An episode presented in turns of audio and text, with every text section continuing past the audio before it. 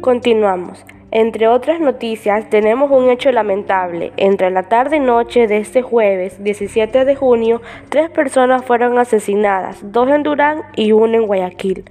La primera muerte violenta ocurrió en la cooperativa 28 de agosto del Cantón Ferroviario.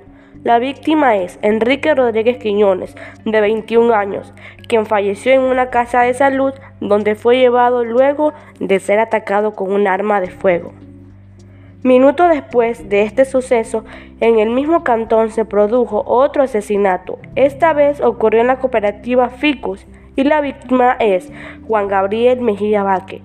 También murió en una casa de salud donde fue llevado después de ser baleado.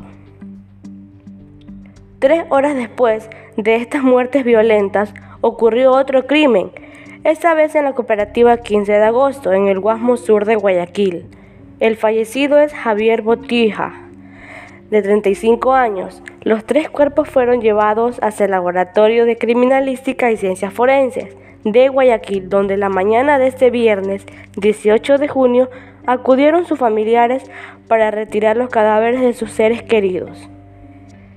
Bueno, amigos oyentes, esto ha sido todo por hoy. Muchas gracias por acompañarnos y preferirnos siempre. Que tengan un buen día.